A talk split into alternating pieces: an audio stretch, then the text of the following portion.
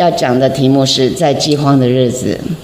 亲爱的家人，大家平安。我们进入神的话，自己跟隔壁主说：愿你平安。愿你平安。我们现在做祷告，亲爱的父神，我们感谢赞美你，在每天当中都能经历从神的爱，不管是丰富或是缺乏，我都相信神有福在。也让我在每一天当中愿意献上自己当做活祭，是圣洁的，是神所喜悦的。也让我们的敬拜从开始到结束做圣灵亲自运行。我们将祷告奉耶稣的名。两个月前，我在《自由时报》看着一则的交通事故，有个家庭很美满，到南部去探亲，一家十口，但是没有想到，在半路上。怕发生了一场的车祸，坐在车子后面的两个孩子当场死亡，他的太太也身受重伤。当他被送到医院的时候，看到整个情形以后，这个男生，这个爸爸忽然大哭了，然后大声喊叫说：“我都没有，我都没有。”这个社会新闻当中，让我看见以后，我的心很感慨。本来美满的家庭，但是因为一场的车祸，太太没有了，孩子也没有了，只留下先生。当一个人面对什么都没有的时候，其实他会觉得人生是没有希望的。当他发觉什么都没有的时候，他是对未来是没有任何的希望。其实我们每个人身处在一个不同的环境当中，我们多多少少也会面对失去的功课。或许当我们失去之后，我们第一个会回应说：“神啊，我都没有了，我都没有了，我以后要靠什么来生活？是靠希望吗？还是靠到银行的存款？还是靠家人而生活？”其实不是只有我们所面对这样的难处，在新约圣经使徒行传曾经也记载这样的经文，彼得。跟其他门徒要进入美门去敬拜神，他们在美门口遇到一个瘸腿的人，瘸腿人期待着从进入美门去敬拜神的这些献祭者的身上，可以看见一点点的希望的所在。于是经文当中特别描写，这个人就大声的呼喊：“谁可以成为我的希望？”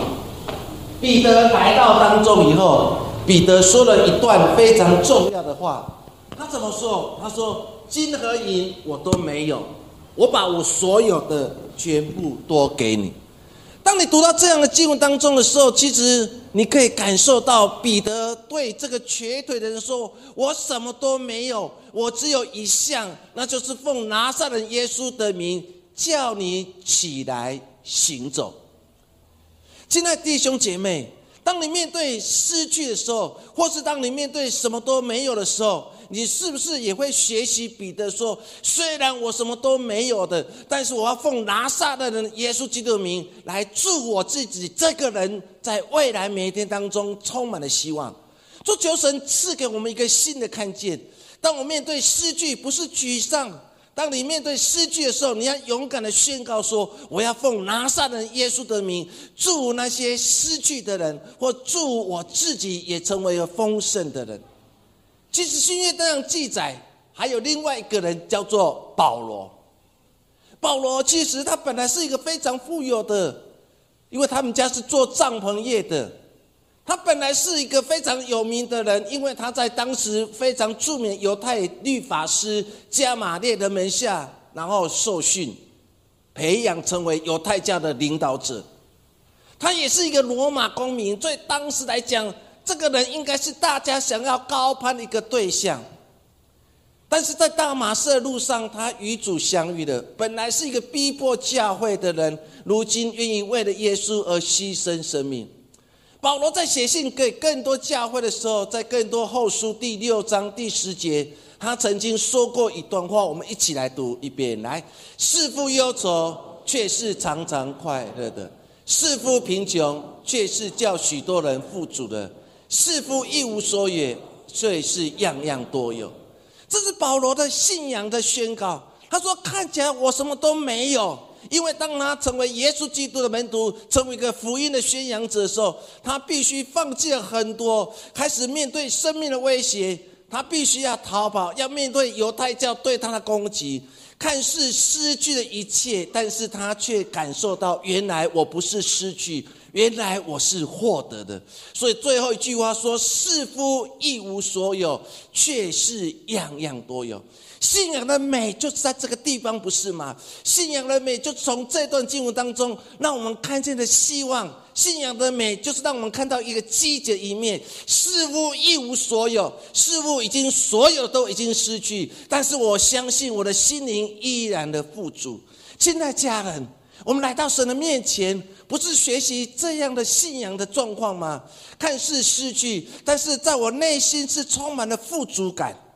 很多人失去以后，很多的埋怨，很多的批评，很多的苦读，在他生命当中，有哪些人失去以后，还是依然的开口来赞美神？圣经它教导我们一个非常重要的功课，就是当我们失去以后，我们还可以开口唱歌，如同保罗跟希拉，他们被关在监牢里面，他们脚被木狗那个脚镣所困住了。可是保罗在希拉在监牢里面的时候，他们还是勇敢的唱唱诗来赞美神。结果监狱的门大开了，扭转整个局势的，也带领了狱卒一家全家归主。看似一无所有，却是样样都有。就求神给你一个新的看见，在现今年代当中，求神让你有更开阔的心眼，让你看见原来我的生命不是失去，原来我生命是一连串的获得。因为当你失去以后，你就会消极；但是你发觉你样样多有时候，你发觉你的生命当中充满了更多的希望。我们今天要看一个王，叫做亚哈王。要看到一个亚哈王的太太叫耶喜别，更要看当时最伟大的先知以利亚。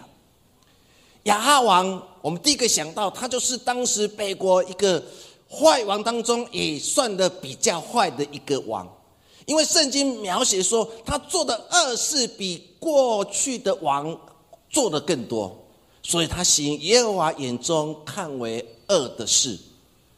他娶的当时。西顿女王女啊，西顿王的女儿耶喜别为妻，使整个宗教更加堕落，因为他引进了巴利的崇拜，引进了雅斯他路女神的崇拜，让北国陷入一个异教所控制的国家。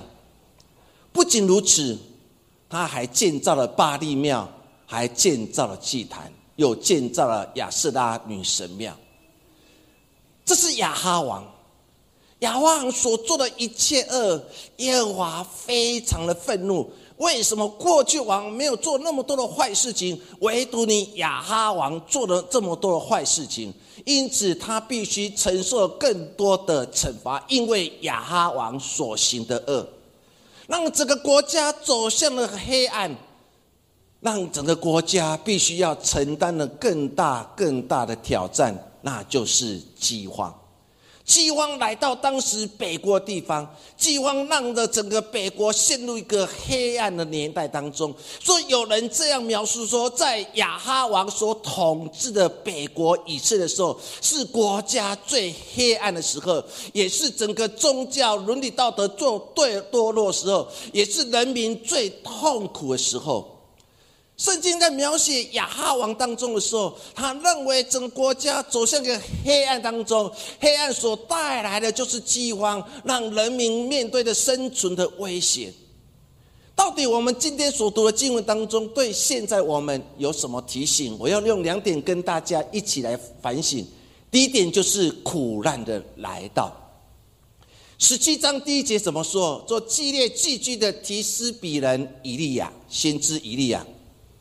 他就跑来对亚哈说：“我指着所侍奉永生耶和华以色列上帝起誓，这几年我若不祷告，必不降露，也不降雨。”我们看到了这个以利亚被神所呼召，到了亚哈所住的地方，因为他看见的亚哈所行的恶比过去的王更坏，甚至建造了巴利庙，又建造了所有的外邦的所有的祭坛。他看见了整个国家已经沉沦了，整个伦理道德败坏了。以利亚受到上帝的拣选，来到了亚哈的宫殿，对他讲了这样严重的一句话：说我若不祷告。我若不搞到，天就不会降露水，天也不会降雨在地面上。意思说，我们国家即将要面对历史以来最大的饥荒，我们国家要准备进入一个黑暗的年代。其实，不同的时代，我们都会面对不同的挑战，如同我们最近台湾所发生的旱灾。这是五十几年来我们所面对最大的危机。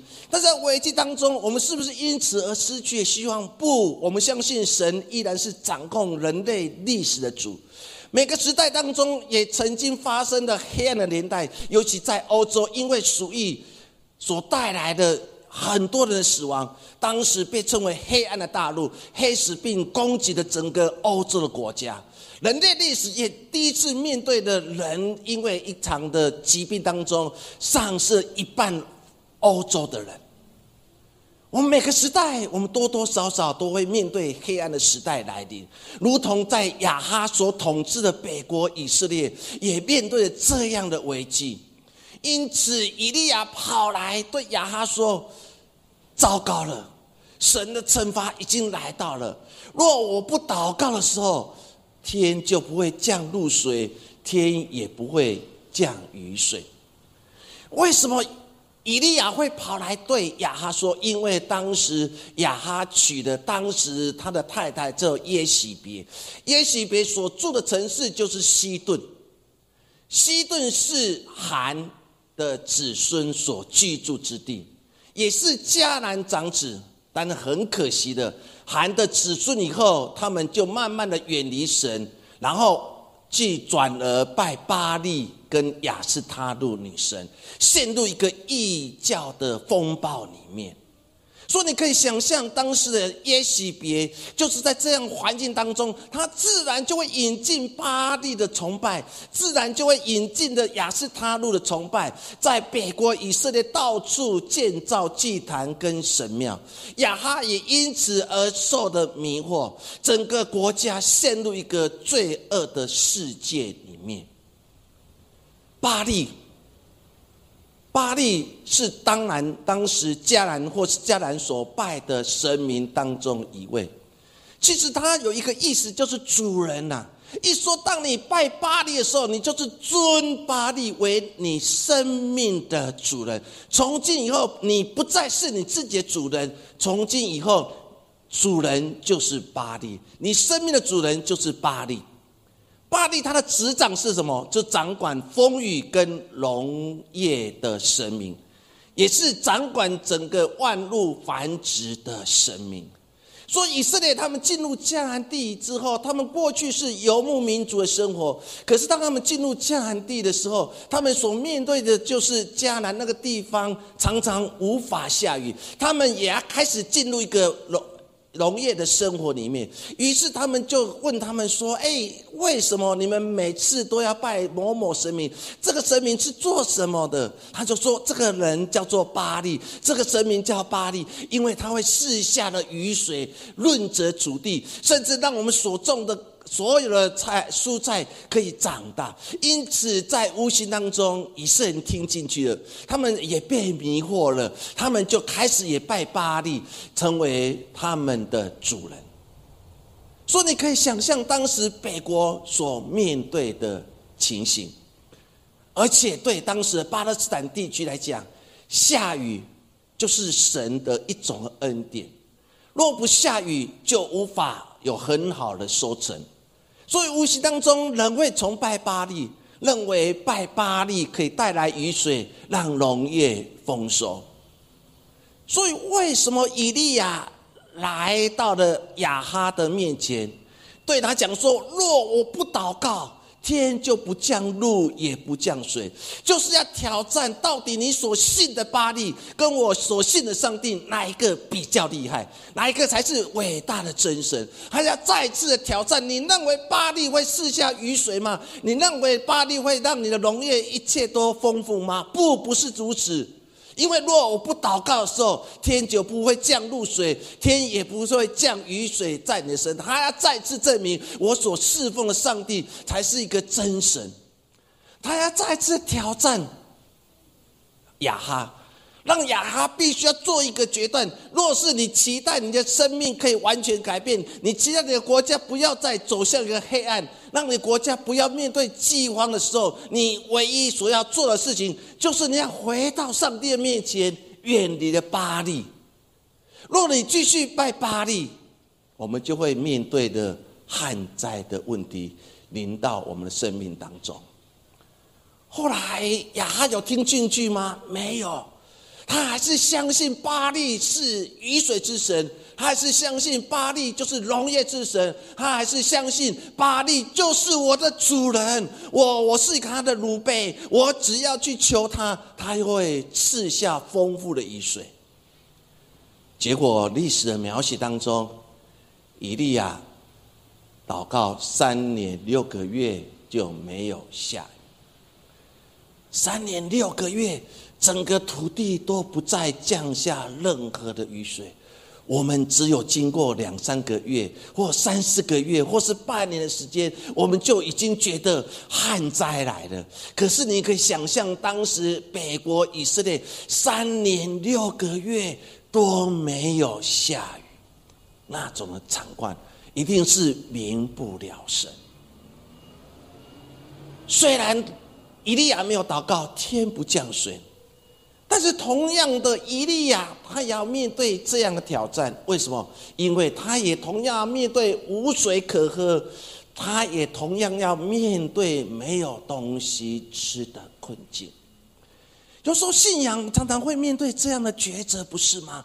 我们以为啊，我当我好好求告神以后，神会从从天上打开天窗，不断的浇灌在我生命当中。但是有时候神也在考验我们，是不是能继续信靠他？是不是继续勇敢走这条的路？亲爱的弟兄姐妹，不是只有。北国以色列不下雨，连以利亚他自己要亲身经历那个没有雨水、没有东西吃的困境。目的，以利亚也要学习过着信心的生活。我们不是说神啊，你就大大的处罚北国以色列，因为他们不敬拜你，所以他们是应该的，他们是活该的。但是我是敬拜你的神啊，求你垂听我的祷告，神啊，你一定要降雨水给我。说你降东边，那你就不要降西边；你降西边，你就不要降东边。我们或许常常说他们受惩罚是应该，但是我是信靠你的，我应该蒙祝福啊，我应该受神的恩恩高啊。我们常常不也是如此吗？但是以利亚事件当中，给我们一个很大提醒：以利亚他也要过信心的生活，他来学习依靠神的生活。生命当中其实似乎也是常常如此，不是吗？我们看着 Nick，后来他结婚也升职了。我们看到暗示之后，我们看到信灵子，他们生命当中似乎都缺乏过。他们生命当中曾经因为身体的残缺被困住，但是在被困住的过程当中，他们还是用喜乐心继续来服侍神，他们还是用生命去影响别的生命。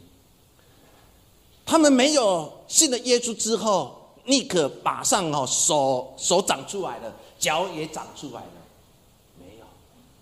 暗示之后，他也不说马上就眼睛光亮了，或马上他所写的书然后大畅销。信女子得到内风湿关节炎，然后马上可以站立起来，从伦理当中没有。他们被身体所困住了，可是他们心依然的仰望神，如同以利亚，不是吗？罗马书第五章第三节到第五节，我们一起来读。不但如此，就是在患难中也要欢欢喜喜的，因为知道患难生忍耐，忍耐生老练，老练生盼望，盼望不至于羞耻，因为所赐给我们的圣灵将神的爱浇灌在我们心里。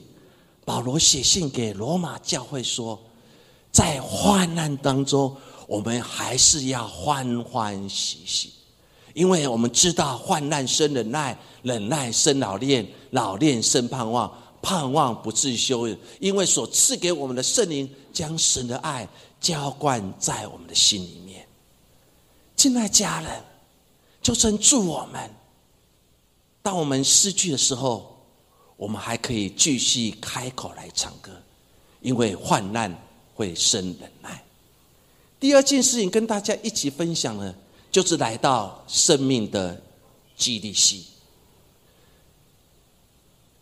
列王记上第十七章第二节到第四节继续描写，耶和华的话就临到以利亚说：“以利亚，你离开这个地方吧，藏在约旦河东边的基利溪旁，你要喝那溪里的水，我已经吩咐乌鸦在那里供养。”意思说，当他对亚哈说不再下雨了，你们必须面对的选择，到底你们要信靠神，还是继续信靠巴利？你们必须面对选择。但是可惜的，亚哈选择敬拜巴利，让巴利成为他生命的主人，因此国家面对了旱灾。神就对以利亚说：“离开吧，你离开吧，你跑去哪里？”跑去那个约旦河东边的一条小溪，叫做基利溪。圣经描写说，你藏在约旦河东边的基利溪。藏的意思是什么？它原文当中意思就隐藏起来。另外一个意思就是跟神有更亲密的关系。为什么这时候他需要与神更亲密的关系？因为他要即将面对三年六个月天不下雨。所以神特别对以利亚说：“你离开吧，你藏在约旦河东边的一条小溪基利溪旁，你要在那个地方与我更亲密。当你好好去读这个字当中的时候，原来很多时候，当我们面对缺乏，我们要做的一件事情。”就是藏在耶和华的里面，就是我们要学习更多、更多、更多的信靠。我们相信我们的神依然掌权。原来神要教导以利亚重新得力，让他后来所行的神迹都有看见上帝与他同在。所以上帝说：“你躲起来吧，你躲起来不是为躲避耶洗别的追杀，你也不是躲避亚哈王对你的追杀，因为你下的咒语，因为你下的。”一些语言，因为天不再下雨了，亚哈可能很讨厌你，所以想要杀你。神叫他说：“你躲起来，躲到山洞里面，躲在一个没有人找到的地方。”不，神跟他讲说：“你要藏起来，意思说你要与我更亲密的关系，做亲爱家人。当你面对困境无法挣脱，当你开始思索如何走前面道路的时候，你要隐藏来到神的面前。”你要与神有更亲密的关系，你才可以重新得力，如鹰展翅上天，而不是靠自己的智慧、靠自己的能力想要挣脱这样的困境。你要再次回到神的面前，更多的祷告，屈膝在神的面前，寻求更多从神来的智慧。你隐藏过吗？你曾经在你面对危机的时候，你隐藏吗？你有与神有更亲密的关系吗？神叫以利亚说：“来到基利西旁。基利西是约旦河东边一条非常小的溪。其实简单来说，其实就是一个干旱的溪。这条基利西。”很少有雨水从旁边经过，为什么？因为约旦河就已经没有水了，旁边的小溪哪可能有水？所以神跟他讲说：“以利亚，你就躲在约旦河吧，因为那个河水丰沛，说你可以领受每天领受的河水的滋润。”不，神跟他讲说：“你去约旦河东边那一条的小溪，叫做基利溪，是一个干旱的溪。”你就躲在那个地方吧。亲爱家人，没有水的小溪，一条旱溪，神竟然叫以利亚去，目的就是要让他再次的经历有神的同在。不仅如此，神还跟他讲说：“我要派乌鸦来喂养。”亲爱家人，乌鸦是不洁净鸟，是专门吃腐烂的肉。亲爱家人，当你好好去读这段经文当中的时候，若是你是以利亚，神跟人家说：“哎，以利亚，放心呐，我会供养你，我会。”拆开那乌鸦啊，咬着那个腐烂的肉来喂养你。第一个想说，上帝啊，你要嘛，你就要要一些新鲜的肉。神，你竟然将那个乌鸦咬的腐烂的肉，你来喂养，我都吞都吞不下去啊！难道我的生命不要紧？我是为了民，我必须躲在这个地方，不然的话，我继续在我故乡里面过着有吃有喝的日子。神啊，是你的呼召呢，要我去亚哈的面前。如今我必须躲在基利西旁。但是神，你没有怜悯我所做的。神，你竟然让我吃乌鸦咬的腐肉，而且神还跟他讲说，不是三餐多有，而是早晚两餐。有时候是肉，有时候是饼，咬什么你都不知道，你就是信心去领受吧。当你好好去想，原来我们生命当中，神要再一次跟人家说，不是你计划你的人生，是我神为你的人生做计划。亲爱家人，当我们愿意把自己完全放下，我们过去想说我自己计划我的人生，我自己走我自己想要走的路，但是有和有时我们却忘记了，在这条信仰路当中，我们要让神来计划我们该走的路，不是吗？神在训练以利亚这么深的功课，神不是给他一个非常好的肉，是腐食的肉。神给他的不是每天都有肉吃，不然他以以利亚可能胖嘟嘟的。可是神给他的有时候是肉，是腐食的肉；有时候是饼，是碎碎饼。要吃什么？明天将如何，我都不知道。但是以利亚。也顺服了。当你去读这样经文当中，原来上帝要我们学什么？要我们学习汉息。汉息就是代表着缺乏。神要让我们学习什么？让乌鸦咬饼咬肉来喂养它。乌鸦代表什么？代表不可爱。神有时候让我们在一个缺乏当中学习来仰望他。富足仰望，我们都会感谢神、赞美神。神啊，我已经周游列国了，但是我们如今连出国都无法出国。神要我们学习，说是你有可能在富足当中敬拜我、赞美我，但是你有可能在一个缺乏当中依然的信靠我吗？说神要教导以利亚功课，就是让以利亚说：“我要为什么要让你去基利西？就是让你在一个缺乏当中，让你信靠我。神也要让以利亚再次说：你要所面对就是很多不可爱的人。”所以差派的乌鸦来咬肉给你吃，是什么？没有人知道，只有神知道。我们生命当中不也是常常会面对很多不可爱的人？神为什么你不赐下那怜悯，赐下那可爱的人、善良的人在我生命当中？为什么公司当中常常都有人打小报告的？我的公司、我的学校当中为什么常常有那个 spy 说我的坏话？神为什么四周围当中全部都是那些不可爱的人？我们常常为了身边那都不可爱的，我们对神提出抗议。神，我是爱你的哦。神，哎，神，你不要忘记哦，十一奉献我都有，我有很认真服侍哦，我也很敬虔啊，都如同那年轻的官，他跟耶稣讲说，我什么都做了，但耶稣跟他讲说，还有一件事情你没有做。就变卖一切所有的来跟随我。有时候神让我们学习这样功课，让我们学习与那些不可爱的人相处，目的就是再次的训练你。当你有可能面对不可爱，当你面对有权威的人的时候，你依然可以站立在神的面前，为神来做见证。你才是一个神真正的仆人。说信仰的美，就是在于我们在缺乏当中，或者在面对不可爱当中，我们依然的懂得来信靠神。说求神助我们，因为基利西的经验，让整个以利亚整个脱胎换骨了。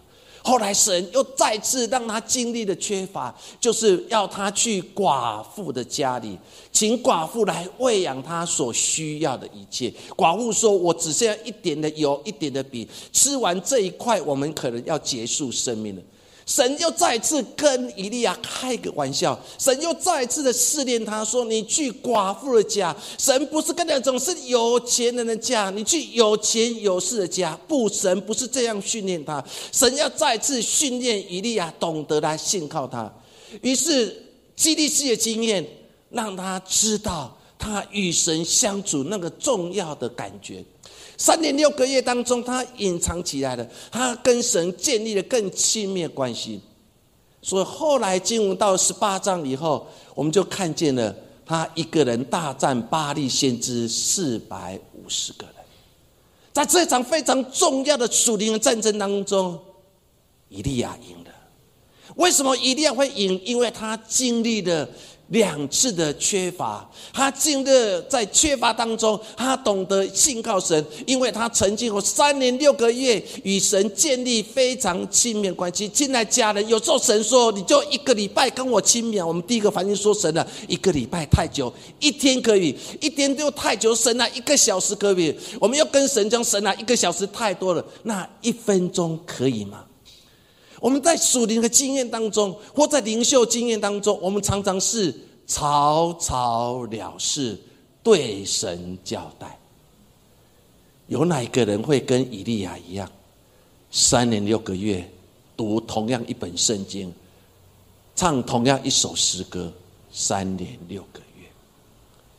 但是以利亚就这样学习了，因为他的学习跟属灵经验。他后来才有办法在加密山的时候赢得这场属灵的战争。一个伟大的先知不是与生俱来的，原来属灵的领袖是一次一次的经历缺乏，一次一次经历不可爱，一次一次的经历神的爱，他才可以成为伟大的仆人。希伯来书十一章。第一节，我们一起来读：信就是所望的事的实底，是未见之事的确据。信心就在这个地方。当你在缺乏，当你面对那些不可爱，当你面对一无所有的时候，神要再次的操练你的信心。溪水有一天会干，明天乌鸦会叼什么肉，叼什么饼。干旱什么时候会停止？没有人知道。但是不要忘记了，神的爱永远对我们不离不弃。虽然你现在的你，你不断的呼求神啊，求你垂听我的祷告。我现在什么都没有了，我现在面对困境的，我的身体生病的，我的灵受伤的。神，难道你没有看见我的缺乏吗？神难道没有看见以利亚缺乏吗？他看见了，但神要再次跟以利亚说：“不要害怕，你就去吧，去约旦河东边的基利西，是你生命的基利西，在那个地方，我要用乌鸦来喂养你，早晚两餐可能是肉，可能是饼。”可能是腐蚀的肉，可能是新鲜的肉，你不知道。但你唯一可以知道一件事情，就是靠着信心继续往前行吧。这样的信仰经历，他才可以成为打败巴黎先知一个近世代这么伟大的先知。以赛亚书第四章第三节，我们一起来读。因为我要将水浇灌口渴的人，将河浇灌干旱之地。我要将我的灵浇灌你的后裔，将我的福浇灌你的子孙。先知以利亚怎么说？